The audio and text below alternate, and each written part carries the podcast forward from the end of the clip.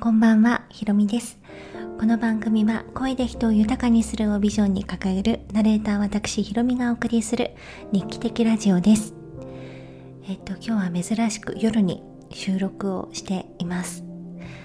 ジン、ジンの炭酸割りを片手に置きながら話をしてます。今お風呂上がりで、あのー、もう寝る準備をしようかなと思ったんですけど、今日夫と話していて、まあ、感じたこと思ったことがあってなんかどうしてもこう言葉にしたいなと思ったのでちょっとポチッとしてみました。あの今日お昼に私と夫はあの完全に在宅勤務なのでもう24時間一緒にいるんですけどお昼必ず一緒に対面で撮るようにしてるんですね。でまあたわいもない話とか自分が思ったこととかなんか最近やったこととかいろいろと話をするんですけど今日は夫がとある起業家の方が言ってたツイートかななんかその話をしてくれました。でそれは起業家っていうのはあの自分の今作ってるプロダクトとかねサービスとかがどうなるかわからないっていうことに毎日直面しながら必死にやっているので浮き沈みが結構激しいと気持ちのでなので自分自身に酔いしれることが大事だみたいな外部からの言葉に惑わされたりその不安に打ち勝つためにあの自分に酔うことが大事みたいなことをおっしゃってたそうなんです。で夫も一応起業しているのであのえでもそんなに浮き沈みないよねって私が聞いたらいやすごくあるって言うんですねで私から見ると彼はすごくステディであのとてもこう安定してる人に見えるんです、まあ、私みたいに感情の起伏っていう意味では安定してるんですけどでもやっぱり毎日不安だしあのうまくいくかどうかわからないでやっていくにも時間とお金がかかる。でやった結果ね伸びなかったり失敗することだってあるっていうことに常に対峙をして対面してやってるっていう中ではやっぱり不安だったりワクワクだったりっていうのが毎日のようにあるんですよね。でまあそれは理解していたつもりだったんですけど、まあ、その話の流れから彼が、まあ、結構前ですけど、まあ、とある人に言われた言葉っていうのを話してくれたんです。で私が思ってた以上にあの毎日ねあのすごいいろんな気持ちと格闘してるんだなって思ってそのそうなるっていうのはもう分かった上でチャレンジをしてるんですけどやっぱりこう家族もいるしお金も時間も制限が一応ある中でこう戦ってるんだなっていうのを思ったんですよね。で私は起業はしていないんですけど個人事業主として、まあ、少なからず自分がどうなるのかっていう、まあ、焦りだったり不安だったりっていうのはあるんですけどやっぱりこう抱えているものの大きさみたいなのが違うんだなって思いました。でその彼の話を聞いていて思ったのがなんかこうどういうあの事業とか製品とかサービスが伸びるかはたまた私だったらどういう人が売れるのかっていうのはぶっちゃけわからないんですよね。あの先日私も師匠にですねちょっと相談をしたことがあったんですけどどうなるかは俺もわかんないだから適当なことは言いたくないっていうようなことを返されてもう誰にも分かんないんですよね。どうなるか。どうなるか分からない。だからこそなんかその人のやってることに対して批判とかこうマイナスから入るのではなくてやっぱりなんか肯定的にあるいはこうプラスの言葉で受け止められる社会だといいなって思いました。だって自分が例えばそれ市場どれくらいあるのとかね。なんかもうコンペティターすでにいるよねとか。なんか技術力ないじゃんとか。海外ではこうしてるよとか、まあ、いろんな批判の仕方ってあると思うんです。本人は批判するつもりはなかったとしてもなんだろう。そのその人がやっていることに対してなんかこうちょっとブレーキをかけさせるような言葉っていくらでも言えると思うんですよね。でもやってる本人は必死なわけででそういうことも重々理解した上であるいはあそっかって気づきながらねやっていくものだと思うんですけどこういつもこう例えばギリギリの状態気持ちがね、えやっている中でそういう一言を言われるとやっぱりいいことってあまりないと思うんです。でももしかしたらそれが来年とは言わなくても10年後とか20年後にもしかしたら芽が出るかもしれないし世界を驚かせるようななんか結果を出すかもしれないし分かんないじゃないですか。アマゾンだって私すごく覚えてるんです。出た時むちゃくちゃなんか UI っていうんですかね。こう見にくくて簡素で。なんかこれ使いにくいなってすっごい思った記憶があったんです。でこれ伸びるのかななんて思ってたことがあったんですけど今や Amazon がないと生活できないみたいなスタイルになってるし YouTube もそうですよね。高校生の時だったかな出てきてなんかこう怪しいサイトだななんて思ってたら、まあ、Google に買収されたっていうのもあるんでしょうけど今も自分がねあの配信する側になって一生きがいになっているっていうそういう実態があってなんかこう当時の自分は結構批判的な目で見てたなって。いやちょっと前の自分もそうだったななんて結構反省もしながら今日夫と話をしてました。なのでこうもっと応援するみたいな人が増えて応援するみたいな風潮になっていけば、まあ、めちゃくちゃ理想的ではあるんですけどまあそうもいかないのでなるべくこう応援してくれる人のねこうそばにいるのが一番いいんだろうななんて思いましたしそれは全然甘えでも何でもなくってどうなるか分かんないんだからみんな。つまりはどうなるかが分かるまでやり続けるほかないんですよね。あの今私 YouTube で雑談の ASMR とかなんか朗読とか寝る前に聞く、まあ、睡眠導入系の動画を出してるんですけどその中で前回前々回結構前かなあの人生の名言っていう本をだいぶ前に買ってそれをちょっと読んでみたんですよね。でそこに書いてあったことの一つにどなたかのことだ言葉だったかちょっと忘れちゃったんですけどあの小説家っていうのはどういう人かっていうことを書いてました。小説家というのは書くことをやめなかった人だっていう、まあ、言葉があったんですよね。なんかすごく納得をしてなんか全てのことがつながった瞬間だったんです。それを聞いた時に。もしこれだけ努力をして3年後に売れるよって言われたらみんなねあの3年間頑張ると思うんですけどそんなの誰が知ったこっちゃないじゃないですか、まあ、努力をしないで売れることはないにしても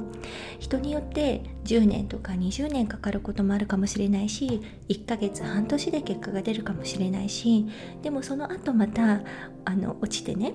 あの這い上がらなきゃいけない時期が来るかもしれないしってもうそんなの誰にもわからないじゃないですか。だったらこうやり続けられる環境を自分で作る。それはメンタルな意味も込めてっていうのが一番大事だなって思いましたなのでその中でやっぱりこう応援してくれる人のところに身を置くっていうのはすごく大事なことだなってその応援の中にはもちろんなんかあの言いたいことをね言ってくれることもあるのかもしれないけどベースは肯定して応援してくれるっていうのはすごい大事なことだなっていうのはすごく思いましたし私もそういう人間でありたいなっていうのはすごく思いましたね。うん反省したところもちょっとありましたそうねもう一つ思ったのはあのー、例えばその批判をねする人の中にはやっぱりそのそれって成功するのっていう、まあ、視点で聞いてる人とか言ってくる人が結構いると思うんです。まあ私の感覚だと結構男性に多いのかなって思うんですけどでもその成功ってじゃあ誰にとって何が成功なのかっていうのも違うわけですよね。こうお金を多く得ることが成功なのかもしれないし、えー、上場企業になることが成功なのかもしれないし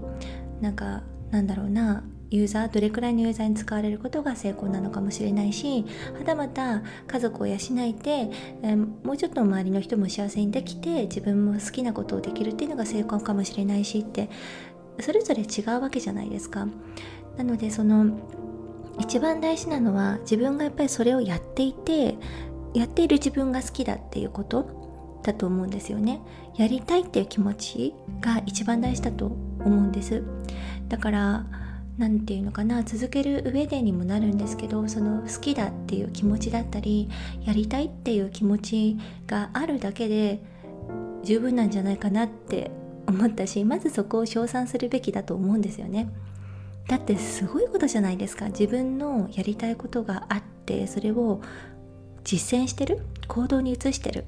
自分の好きな気持ちっていうのを知って気づいてそれを形にしようとしてるっていうのはものすごく偉大なことというよりは素敵なことだと思うんですよね。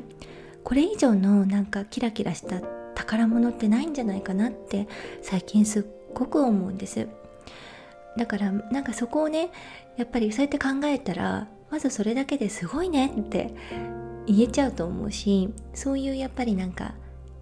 人がね増えるといいんだろうなって私もそういう人間でありたいなってやっぱり思うんです。で私はその一回自分が何が好きで何が嫌いかっていうのが全く分からなかった時期があってでそれに気づいたのは28歳の時に、えー、のメンタルに的にも身体的にも病気になったっていうことがきっかけですごくいいことを教えてもらったなって思ったんですけどもしそれがなかったら多分いまだに会社員やってて人事の仕事をやってなんかすごいあのストレスとかね息苦しさを感じながら生きてたのかもしれないなとかね思ったりするとあの時本当に苦しかったし、まあ、金銭的に言ったら全然サラリーマンの時の方がまだあの今はね潤ってはいるんですけどでも精神的には今の方がすごく豊かになってるなってすごく思います。なんか何にもね物を欲しくなくなれました。えあの日本語変化だ。何にも物をこう欲さなくなったっていうんですかね。